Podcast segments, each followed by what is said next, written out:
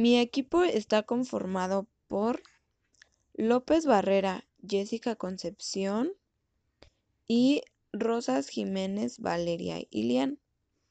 Nosotras abordaremos el capítulo 1, titulado Dirección y Gestión Escolar Educativa.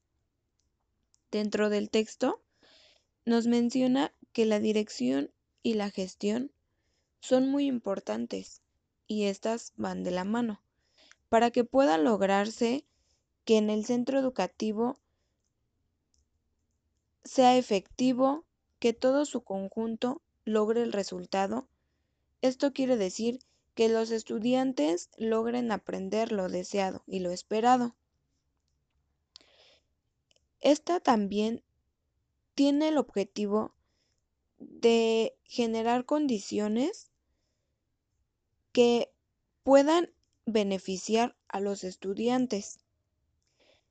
Todo esto irá desde una perspectiva y visión que va a ir centrada a los procesos pedagógicos.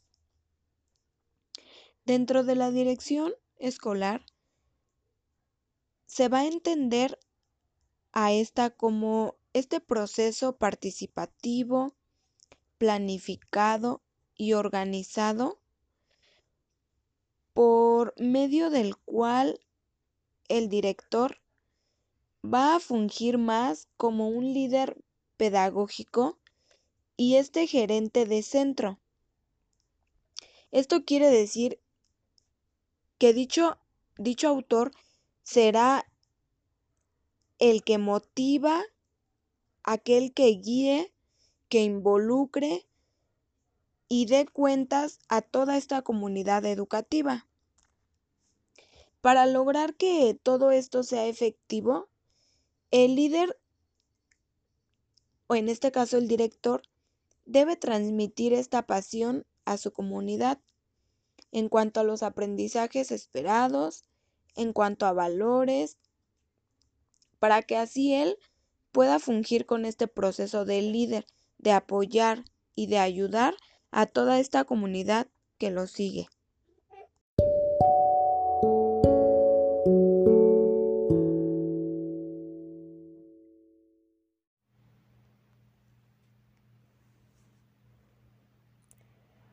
Como director de una institución o de la gestión escolar, ya hemos identificado que se tienen que establecer metas claras, tanto como autoridades y cuerpo docente, que permitan tener una visión amplia de los aprendizajes que se pretenden lograr en los estudiantes.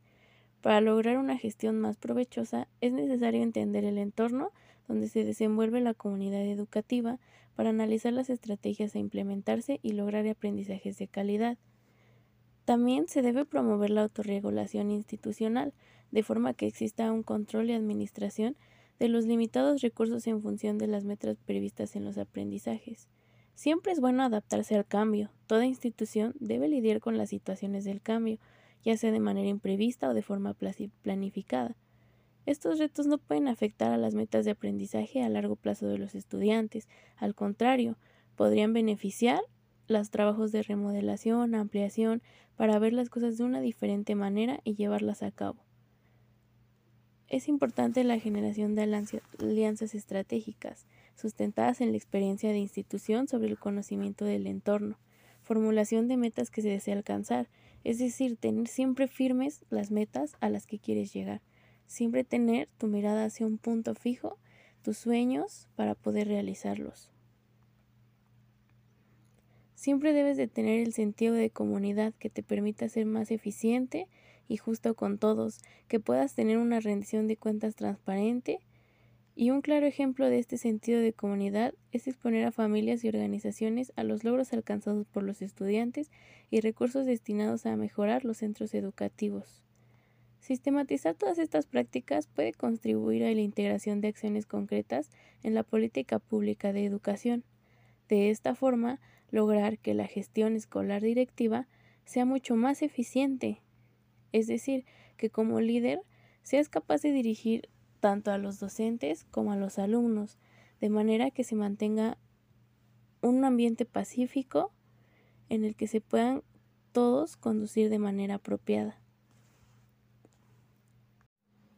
Así que ya lo sabes, si algún día quieres llegar a la dirección de la gestión escolar, es muy sencillo, simplemente sigue estos pasos para poder lograr una gestión de calidad y provechosa.